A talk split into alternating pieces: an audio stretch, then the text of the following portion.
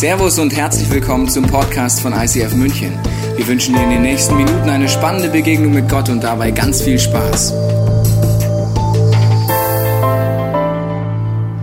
Herzlich willkommen, schön, dass du dabei bist, hier vor Ort oder zu Hause vor dem Bildschirm. Wir sind in einer Serie, die heißt Weihnachten neu erleben. Es geht darum, wie man den Glauben ganz praktisch erleben kann. Ich bin absolut begeistert von den vielen freundlichen, ermutigen E-Mails, die uns geschrieben habt, Nachrichten, die uns erreicht haben, von dem, wo viele Menschen zum ersten Mal oder ganz neu Dinge mit Jesus und mit Gott ausprobiert haben und gerade in der Weihnachtsgeschichte Dinge entdeckt haben, die sie bis jetzt nicht entdeckt haben. Und da geht es heute wieder darum, es geht um eine Szene in der Weihnachtsgeschichte.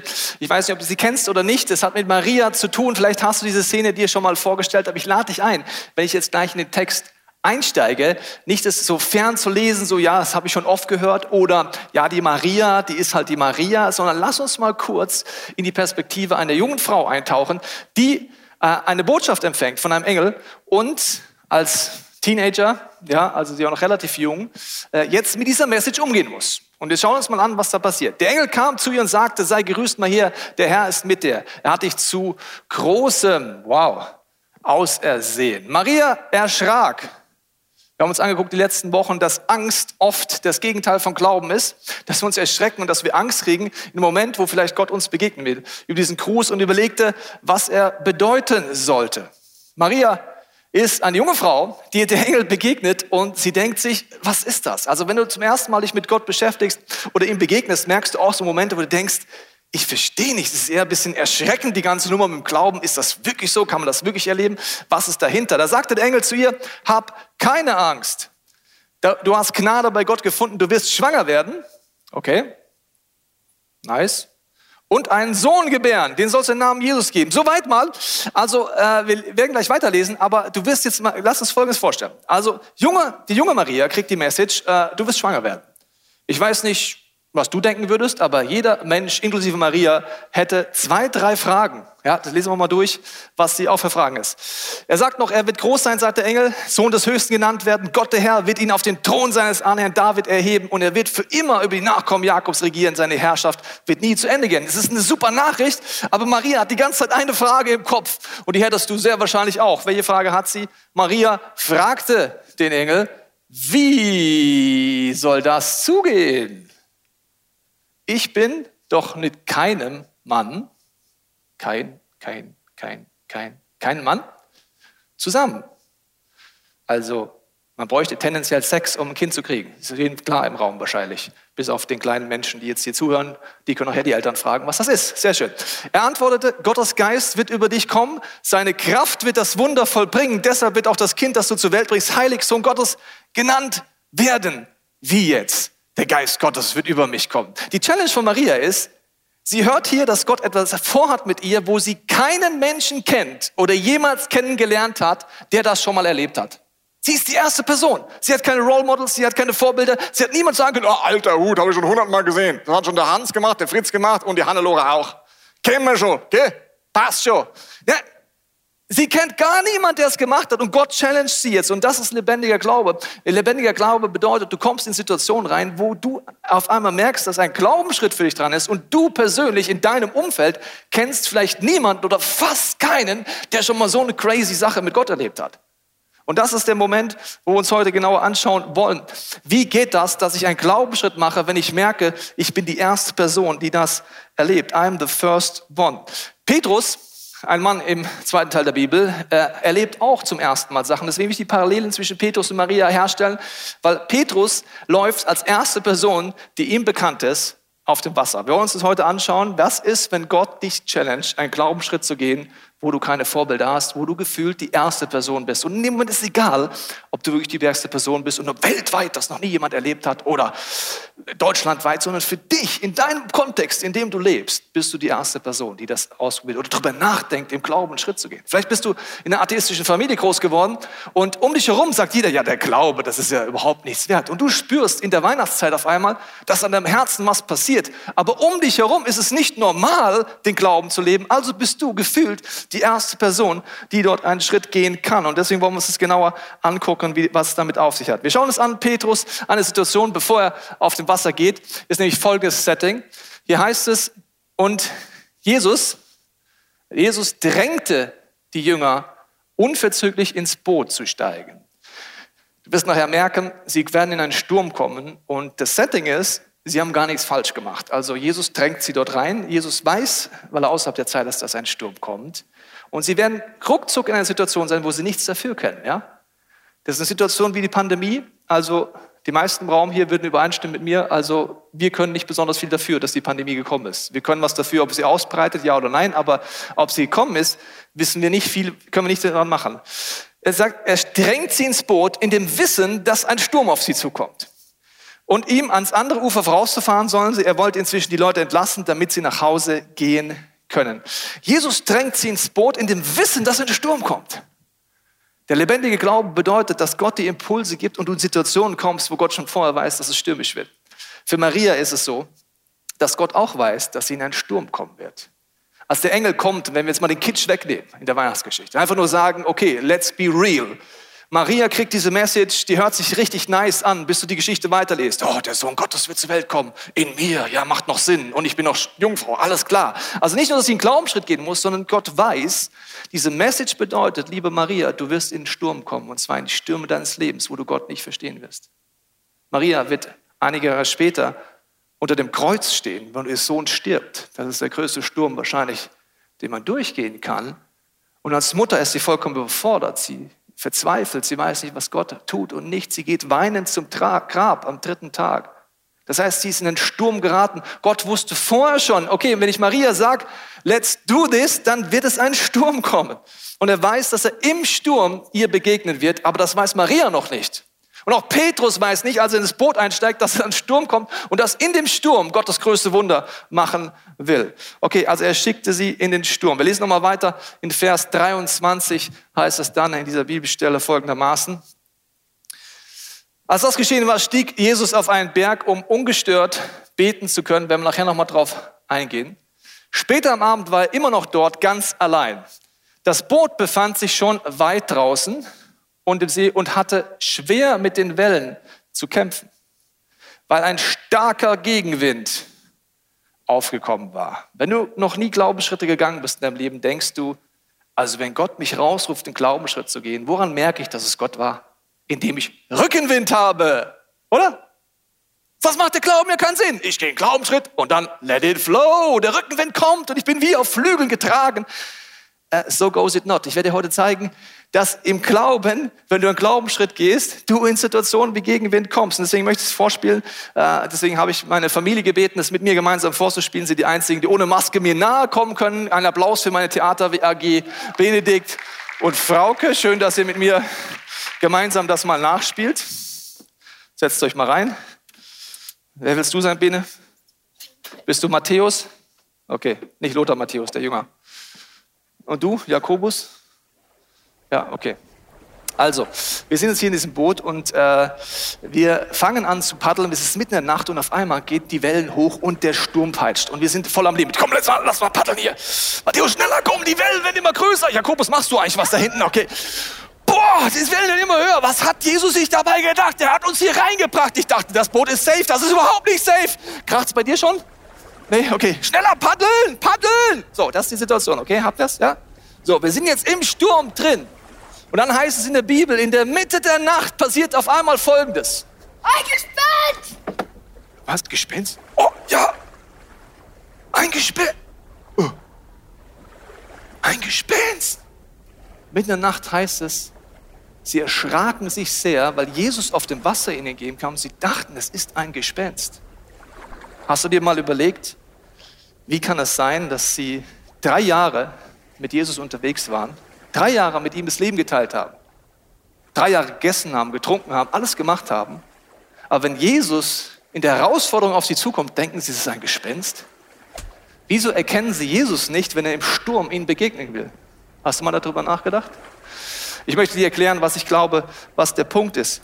Warum denken wir oft in diesen Situationen, es ist ein Gespenst?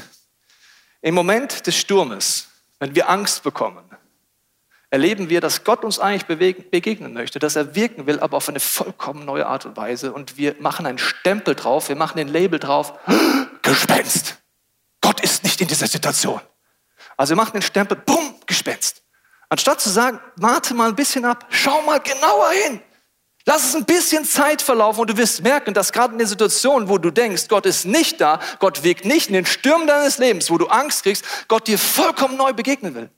Auch Maria in dem größten Sturm ihres Lebens, als ihr Sohn gestorben ist, noch nicht auferstanden ist, läuft sie in den Garten rein und sie erkennt Jesus nicht. Sie denkt, es ist der Gärtner. Das heißt, er begegnet ihr auf eine Art und Weise, wie sie nicht rechnet und will weglaufen. Deswegen ist mein Tipp an dich, label nichts, mach nicht zu früh den Stempel drauf, dass es ein Gespenst ist. Also wir wollen das nochmal hier überlegen. Das heißt, wir sitzen in diesem Boot und ich stelle es mir so vor, dass sie dort sind und dann überlegen, so, ja, stimmt, Gespenst, aber dann schaut vielleicht Petrus als erster genau, so, sie, siehst du das? Ist das nicht? Es kann nicht sein. Ist, ist das Jesus? Sieht anders aus, sagst du, Jakobus. Ja, der ist ein bisschen breiter, gell? Zu dick. Zu dick. Oder zu dünn, ich weiß, also irgendwie sieht Jesus so anders aus. Okay, Sie sind in dieser Situation und das ist der Moment, wo ich dich bitte, wenn du in Stürmen deines Lebens bist, warte ein bisschen ab, bete, sag, Heiliger Geist, ich will genauer hinschauen, weil die Chance ist groß, dass Gott dir vollkommen neu begegnen möchte. Und das möchte ich dir nochmal an einem Punkt erklären. Das sind Momente, wo du merkst, dass Jesus im Rückspiegel dir begegnet ist, wo du dachtest, es war nicht ein Gespenst. Ein Beispiel. Die Beziehung, die zerbrochen ist in deinem Leben, in dem Moment dachtest du, der größte Sturm deines Lebens. Du hast Gott nicht verstanden, du hast ihn zigfach angeklagt. Im Rückspiegel merkst du, dass es kein Gespenst war, sondern Gott gewirkt hat in dem Leid, in deiner Situation. Und heute sagst du vielleicht, Gott sei Dank ist diese Beziehung zerbrochen. Oder anderes Beispiel. Die Wohnung, die du lange gesucht hast, und in München wissen wir, was es heißt, Wohnung zu suchen. Du hast gebetet, du hast gefastet, du dachtest, that's the way, ich muss dort diese Wohnung haben. Und dann im letzten Moment zerplatzt und du denkst, wie kann das Gott zulassen? Du bist vollkommen am Limit. Einige Jahre später sagst du, Gott sei Dank habe ich die Wohnung nicht bekommen. Sonst wäre ich nicht nach Schwabing gezogen und hätte nicht meinen zukünftigen Ehemann kennengelernt. Im Rückspiegel sagst du auf einmal, es war gar kein Gespenst. Gott hat da drin gewirkt. Oder ein weiteres Beispiel, vielleicht verlierst du eine geliebte Person für die junge Frau in unserer Kirche, die ihren Vater verloren hat als Krebs und sie, an Krebs und sie haben gebetet und gebetet und gebetet. Und dann ist er gestorben. Und das war für sie das Schlimmste überhaupt. Und sie hat Gott nicht verstanden. Viele Jahre später hat sie für sich entdeckt, dass Gott in dieser Situation da war. Sie hat gemerkt, dass Gott die Gebete erhört hat, nämlich ihren Vater zu heilen. Er ist versöhnt mit Jesus gestorben. Und die effektivste Heilung ist übrigens, wenn wir die Ewigkeit mit Gott sind, ohne Tränen, ohne Leid, ohne Krankheit. Und sie sieht im Rückspiegel, dass da, wo der größte Sturm war, Gott sogar ihr Gebet erhört hat, ohne dass sie es dachte. Warum? Sie hat länger hingeguckt. Wir sind aber die Gefahr, wenn die Situation kriegt, dass wir relativ schnell diesen Stempel drauf machen und reagieren. Ich weiß nicht, die meisten von euch werden mir recht geben. Also, wenn die Situation ist, wenn der Sturm hochgeht, ja, und wir dann einfach denken, wow, ein Gespenst, was würden die meisten von uns machen? Schnell, weg hier, los, Paddelbertius, nee, andersrum, wir müssen doch umdrehen, du musst hier rum. Jakobus, wo, ah, da lang, drehen, drehen, drehen, drehen, schnell, weg, weg, weg, weg, weg, weg, weg, weg, ein Gespenst! So, das machen wir meistens im Sturm. Wir versuchen so schnell wie möglich wegzukommen. Wir denken, Gott ist bestimmt nicht hier, hier ist Sturm, hier ist Challenge, hier ist Glaubensschritt, hier ist eine Zone, die ich mir nicht wohlfühle und wir hauen ab. Anstatt ein bisschen länger zu gucken, ist das nicht Gott, der mir da begegnen will. Es heißt, sie erschraken sehr, aber das Gespenst kam dann in der Form von Jesus auf sie näher zu. Und deswegen, Petrus stelle ich mir so vor, Petrus ist dann der Erste, der sich irgendwann denkt, hm, es könnte Jesus sein. Bin nicht sicher. Ich kenne auch keinen Mensch persönlich, der das schon mal erlebt hat unter uns, gell? Das ist crazy. Aber es könnte Jesus sein. Und dann steht Petrus auf und wenn du im Glauben leben willst, musst du irgendwann in diesen Punkt kommen. Ich nenne ihn die Blamierzone. Kennst du die Blamierzone? Die Blamierzone ist, wenn Petrus aufsteht und die anderen denken sich, was macht denn der jetzt? Der will jetzt nicht ernsthaft da raus, oder? Die Blamierzone heißt, wenn du einen Glaubensschritt gehst, werden Leute dir zugucken und denken, du spinnst. Vorher bist du noch nicht im Glauben. Das Moment, wenn du die erste Person bist in deiner Familie, die mit Jesus lebst, schauen alle dir zu und denken, dann bist du in der Blamierzone. Herzlich willkommen im Glauben. Aber Gott hat dich dafür die für die Blamierzone, weil dort wirst du Gott erleben. Und er sagt es dann, wenn du es bist, Herr, also wenn du es bist, bin mir nicht sicher. Wenn du es bist in dieser Beziehung, dann gehe ich den Schritt. Wenn du es bist in diesem Business-Idee, jetzt mitten in der Pandemie, wenn du es bist, dann gehe ich den Schritt. Wenn du es bist, hier mit diesem Showpalast, dass wir hingehen, keine Ahnung, und übrigens, Jesus, ich habe das der Kirche schon kommuniziert und alle denken, das ist durch, aber es ist noch gar nicht durch. Die schauen dir alle zu. Was ist, wenn es nicht klappt? Blamierzone! Das ist der Weg, wofür Gott dich designt hat, dass du diesen Glaubensschritt gehst. Was ist, wenn es Gott ist und wenn er dich ruht? Was ist, wenn du merkst, okay, wenn du es bist, Herr, der mein Herz klopft. Bis jetzt dachte ich immer, das sind meine Emotionen, aber wenn du das bist, Jesus, dass es dich wirklich gibt, wenn du es wirklich bist, dass man mit dir leben kann, wenn du wirklich am Kreuz für mich gestorben bist, dann lade ich dich heute in mein Leben ein. Das ist die Blamierzone. Ich gehe einen Schritt raus. Und dann heißt es, dass Jesus zu ihm sagt, komm raus. Befiehl mir zu kommen und er geht raus. Die Blamierzone bedeutet, einen Glaubensschritt zu gehen und dieses Setting reinzugehen und zu erleben, wie Gott dann wirkt. Die Blamierzone bedeutet zu glauben, dass Gott mit dir einen Plan hat und zu reagieren wenn du den Gedanken hast. Die Sache ist die, der Ort, wo dein größter Sturm ist, will Gott das größte Wunder tun. Jesus wusste vorher, dass sie in den Sturm kommen. Er wusste vorher, dass sie ihm begegnen wollen. Jesus wusste vorher, dass Maria Momente haben wird, wo sie Gott nicht verstehen wird. Er wusste vorher, dass sie Momente hat, wo sie aufgeben wird, wo sie weinend am Kreuz stehen will. Aber weiß, dass in dem Moment des Sturmes das größte Wunder auf Maria wartet, genau wie es auf Petrus oder auf dich und mich wartet.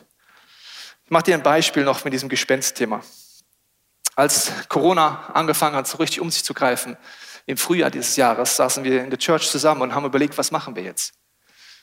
Ähm, um uns herum haben viele gesagt, ja, Krise, wir müssen jetzt alle in Kurzarbeit schicken. Bei über 50 Angestellten musst du als Kirche überlegen, was du machst. Schickst du jetzt alle in Kurzarbeit, ja oder nein? Wir hatten den Gedanken, nein, wir werden nicht in Kurzarbeit schicken. Wir werden gerade jetzt einen Glaubensschritt gehen. Auch wenn es crazy ist, auch wenn es gefühlt nicht jeder macht um dich herum, werden wir jetzt sagen, wir werden die Zeiten umplanen, wir werden Leute, die bis jetzt da gearbeitet, ummachen und wir werden einfach nach vorne gehen, um mehr Menschen zu erreichen. Im Rückspiegel sage ich dir in diesem Jahr, habe ich letzte Woche folgende Gedanken gehabt. Das Jahr ist nicht mein Lieblingsjahr, muss ich dir sagen, bis jetzt. Ganz im Gegenteil, es ist für mich das herausforderndste Jahr überhaupt, das ich jemals erlebt habe. Eine Kirche mit unserem Team zu leiten in Corona-Zeiten, wo gefühlt Verschwörungstheorien überall hochploppen, du es keinem recht machen kannst, ist für mich das größte Challenge, die ich jemals erlebt habe in meinem Leben. Aber ich habe eins entdeckt. Ich habe zurückgeblickt, habe gesagt, Jesus, wo warst du denn in dem Sturm letztes Jahr? Ja. Wo warst du in Momenten, wo ich erst dachte, das ist ein Gespenst? Und ich muss dir sagen, an ganz vielen Orten. Wenn Gott uns nicht in diesem Sturm begleitet hätte als Kirche, würden wir heute keine Online-Kirche haben. Wenn wir nicht in den Sturm gegangen, gehen hätten müssen, hätten wir kein Online-Hosting, keine digitalen Möglichkeiten, Gruppen zu erleben, nicht deutschlandweit die Möglichkeit, Jüngerschaft zu erleben, in verschiedenen Lebensphasen zu kommen. Wir hätten nicht das Homeoffice entdeckt. Bei allen Challenges ist es auch oft ein Vorteil. Wir haben vollkommen neue Wege gemacht und deswegen muss ich dir sagen, wenn ich zurückblicke, habe ich gemerkt, dass das, was Gespenst war, auch an vielen Punkten auch Gott gewirkt hat in dieser Kirche. Und ich heute dankbar bin. Ich habe das Jahr für mich umgetauft, nicht in das Jahr der Corona, sondern das Jahr der Dankbarkeit. Weil in den ganzen crazy Situationen Gott trotzdem wirkt. Und ich weiß nicht, wo du gerade im Sturm bist. Aber wir wollen jetzt ein Experiment gemeinsam machen. Die Mechthild hat auf dieser Seite angefangen zu malen zu Beginn dieser Predigt und sie malt gerade ihr Bild fertig. Und wir wollen gleich mit dir beten. Sie wird das Bild gleich zeigen und dir sagen, was sie für einen Gedanken hat. Und ein Bild sagt mehr als tausend Worte. Viele Menschen werden heute angesprochen werden durch dieses künstlerische Bild. Bevor wir das machen, möchte ich mit dir beten, zu Hause und auch hier. Vielleicht hast du es noch nie gemacht, die Augen zu schließen und zu sagen, Jesus, hier bin ich. Ich bin in meinem Boot, ich verlasse mich auf meine Sicherheiten, aber ich möchte heute innerlich hinhören, ob du mich rausrufst. Ich glaube, dass viele Leute heute innerlich in ihrer Fantasie und ihren Gedanken Jesus begegnen zum ersten Mal ganz neu. Und du merkst, wie Jesus dir begegnet, wie er dich ruft, zu kommen. Zum ersten Mal dein Leben Jesus zu öffnen, auch wenn dich umherum, dich herum keinen kennst gefühlt wenn es für dich so crazy anhört, zu sagen, eine lebendige Gottesbeziehung anzufangen. Für andere wird es sein, dass du die Stürme, in denen du gerade bist, Jesus bittest, während diesem Song die Augen zu schließen, sagen, Jesus, hier ist mein Sturm, wo bist du? Und ich lade dich ein, das, was dir gerade Angst macht, ein bisschen länger hinzuschauen, schauen, ob vielleicht gerade da Gott dir auf eine neue Art begegnen will, etwas Neues vorhat in deinem Leben. Jesus, ich danke dir, dass du jetzt in der Stille uns begegnest dass wir in dem nächsten Song, wenn wir unsere Augen schließen, zu Hause und auch hier, du redest. Ich binde den Geist der Finsternis über dir der Lüge, der Täuschung, der Religiosität. Und ich segne dich jetzt mit der Gegenwart des Heiligen Geistes. Jesus, begegne du uns in unserer Fantasie, in unseren Gedanken, in unseren Gefühlen. Wir wollen jetzt genauer hinschauen in unseren Stürmen. Wir wollen nicht zu schnell den Stempel drauf machen, dass du nicht da bist, sondern wir warten von dir dein Reden, genau jetzt in diesem Moment.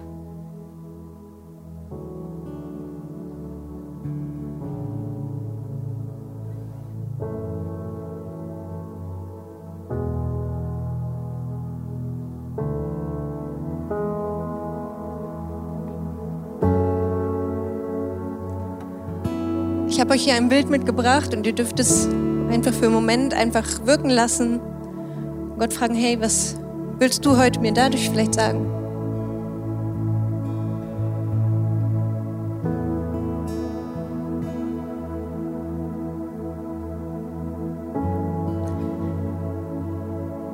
Und vielleicht fühlst du dich wie in so einem Boot mit einem Sturm.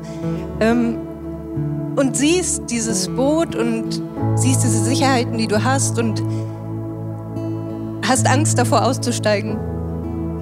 Ich kenne das, mir geht das ganz oft so. Ähm, aber ich will dich ermutigen, deine Perspektive zu ändern und nicht mehr dieses Boot zu sehen, sondern das Kreuz zu sehen, wo Jesus so viel für dich getan hat dagegen wirkt so ein Sturm dann gleich ganz klein. Und ich darf noch beten. Jesus, ich danke dir, dass du in unseren Stürmen mit uns drin bist und dass du alles für uns getan hast.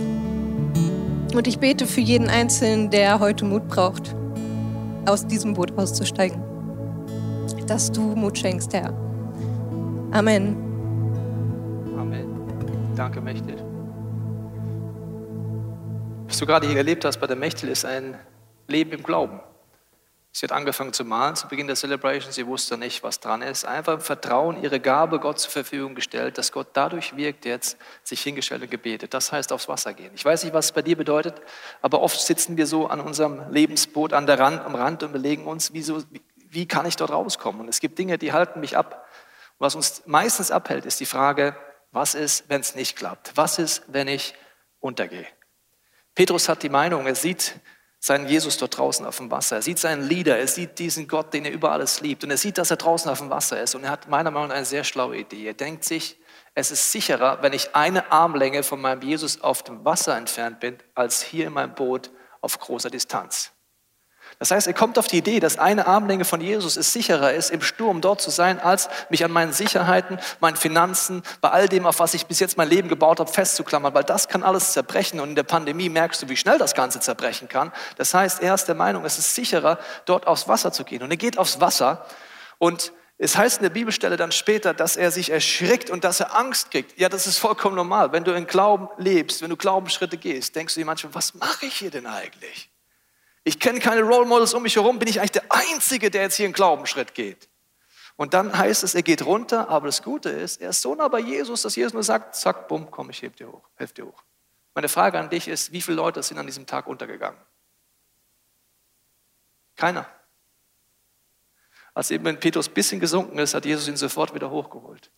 Und deswegen ist meine Frage an dich, was hält dich zurück, diesen Schritt zu gehen? Und ich glaube, es ist wichtig, dass wir nächstes Jahr als ganze Church uns helfen, auf dem Wasser zu gehen. Es ist das Jahr für mich, das Jahr des Glaubens. Es ist für mich das Jahr nicht nur wegen dieser Location, sondern grundsätzlich als Motto, dass jeder Einzelne, der zu dieser Church online oder vor Ort dazugehört, dass wir nächstes Jahr mehr lernen denn je, auf dem Wasser zu gehen.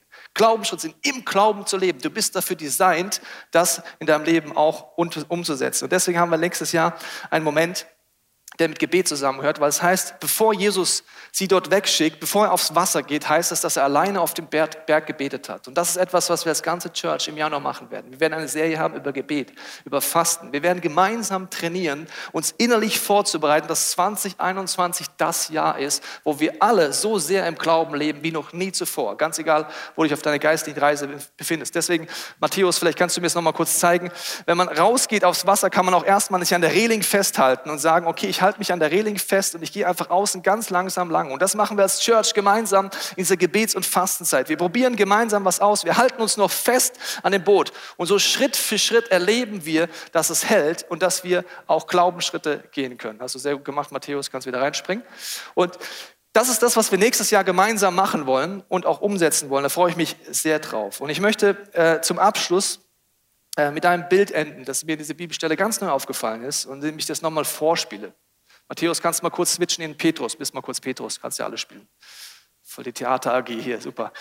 Okay, also die Szene ist die. Äh, Petrus sagt ja zu Jesus, wenn du es bist, dann sag zu mir, dass ich kommen soll. Und Jesus sagt, komm. Steigt aus und kommt. Gut, wir spulen nochmal zurück.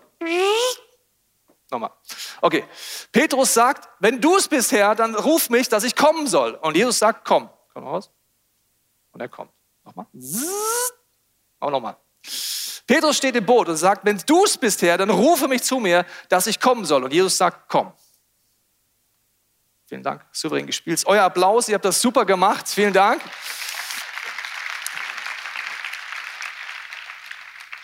Warum habe ich so drauf rumgehackt auf dieser Szene? Weil es mir aufgefallen ist, was mir vorher noch nie aufgefallen ist. Petrus sagt, wenn du es bist, Herr, dann sag zu mir, dass ich kommen soll. Und was sagt Jesus nicht? Er sagt nicht, komm, Petrus, sondern er sagt, komm. Jesus spricht in diesem Moment meiner Meinung nach zu allen zwölf im Boot. Es war keine exklusive Einladung, die nur für Petrus galt. Nein, er sagt nicht, komm Petrus, sondern er sagt, komm. Er sagt zu allen zwölf im Boot, ihr könnt jetzt rauskommen. Ja, es stürmt. Ja, es ist Glaubensschritte. Ja, ich bin hier draußen. Ja, es ist crazy. Ja, du kennt, ihr kennt keinen, der das vor euch vielleicht gemacht hat, aber ich lade euch jetzt ein, rauszukommen. Das heißt, Jesus sagt zu allen, komm. Und das ist die Einladung für jeden Menschen, der mit Jesus Christus anfängt, lebendig zu leben. Gott ruft dich raus, einen Glaubensschritt zu gehen im Glauben zu leben, dein Glauben anzuwenden. Das Challenge ist, dass an diesem Tag zwei Leute auf dem Wasser gehen von potenziellen 13. Zwei Leute laufen auf dem Wasser. 13 hätten es gekonnt. Und deswegen ist mein Wunsch für dich und für mich, dass wir heute anfangen, das zu trainieren. Dazu brauchst du aber folgendes Mindset. Das Mindset ist, egal wie viel um mich herum oder ich bis jetzt den Glauben schon erlebt habe, Du kannst Maria und Petrus nachfolgen und sagst, ich bin halt dann die Ausnahme. Ich warte nicht, bis es zig Role Models gibt in meiner Familie. Wenn ich der Erste bin, der mit Jesus lebt, bin ich der Erste. Wenn ich um mich herum noch nie jemanden einen crazy Glaubensschritt gemacht habe, dann bin ich der Erste. Deswegen möchte ich dir heute zusprechen, vielleicht bist du die erste Person in deiner Familie, die länger als fünf Jahre verheiratet ist. Vielleicht ist deine Familientradition überhaupt nicht möglich, länger als fünf Jahre. Dann bist du die erste Person, wo Gott dich rausruft, you are the first one. Vielleicht bist du die erste Person, die nicht bitter wird. Alle in deiner Familie sind bitter geworden, sind verstritten. Dann bist du die erste Person, die Gott rausruft. Lebe im Glauben. Du bist die erste, die nicht bitter wird. Du bist vielleicht die erste Person, die vergibt, obwohl keiner vergibt um dich herum, obwohl Leute aufeinander rumhacken, obwohl es eine bescheuerte Kultur ist in deinem Job, in deiner Familie. Dann bist du die erste Person, die sagt, Gott, dann bin ich der Erste, der rausgeht aufs Wasser. Und ich warte nicht, dass Leute um mich herum das alle machen, weil du rufst mich raus und ich werde kommen. Vielleicht bist du die erste Person, die sagt, ich gehe Glaubensschritte in Finanzen den Zehnten anfängt zu leben. Wenn du wartest, dass es alle machen, dann wirst du nicht erleben, wie Gott dich challenged, einfach, dass du einen Glaubensschritt gehst. Vielleicht bist du die erste Person, die ihre Sexualität anders lebt in deiner Umgebung. Ich weiß nicht, was dein Punkt ist, aber Gott sagt zu dir, die Einladung gilt allen, aber du musst das Mindset haben, egal wie oft ich das um mich herum schon erlebt habe, ich gehe heute den Schritt. Vielleicht gehst du heute den Schritt, Jesus zum ersten Mal in dein Leben einzuladen. Vielleicht merkst du, dass es in dein Herz wirklich pocht, auch vorhin bei dem Song. Dann lade ich dich gleich ein, mit mir zu beten. Vielleicht ist es aber auch für dich dran zu sagen, so wie Maria das in Lukas 1, 37 sagt, als Ergebnis unter all dem, wo sie erschrickt, wo sie denkt, crazy Sturm, der auf mich zukommt, sagt sie, für Gott ist nichts unmöglich. Da sagte Maria, ich gehöre dem Herrn, ich bin bereit. Es soll an mir geschehen, was du gesagt hast. Ich weiß nicht, was dein Glaubensschritt heute ist, wo Gott dich zu, dir zuruft, was dein Sturm ist. Aber ich weiß, dass Gott uns einlädt, heute einen Schritt zu gehen. Und ich möchte dir eins sagen. Diese Blamierzone, wo man erstmal denkt, die ist so schlimm, ist der beste Ort zu leben. Weißt du warum? Wenn ich das nicht schon oft als Kirche mit euch erlebt habe, die Blamierzone, hätte ich zum Beispiel nicht vor ein paar Wochen gesagt, dass wir einen Glaubensschritt mit diesem Halle gehen. Weil ich mir immer gedacht habe, wenn es nicht klappt, stehe ich ganz schön blöd da.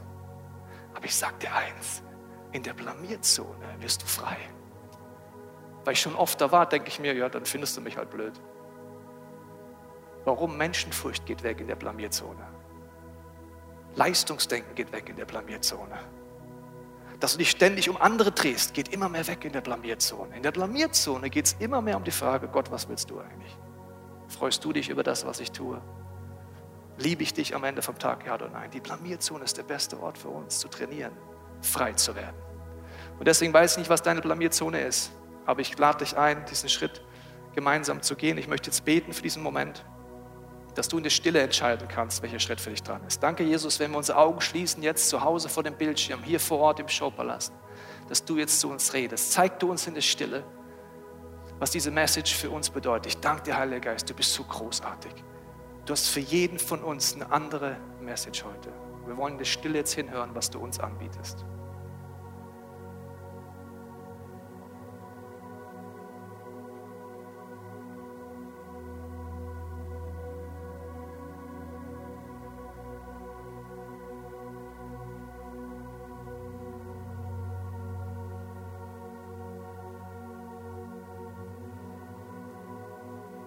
Vater, ich danke dir von ganzem Herzen, dass du uns neu begegnen willst. Ich danke dir, dass du gerade in den Stürmen unseres Lebens uns begegnen willst.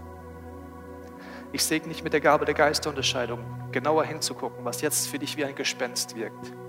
Ob nicht gerade dort Gott in deiner Krise, in deinem Sturm, dir auf eine neue Art begegnen will. Jesus, mach uns zu Menschen, die nicht zu so schnell den Stempel drauf machen und sagen, da bist du nicht, sondern dass wir dich suchen. Amen.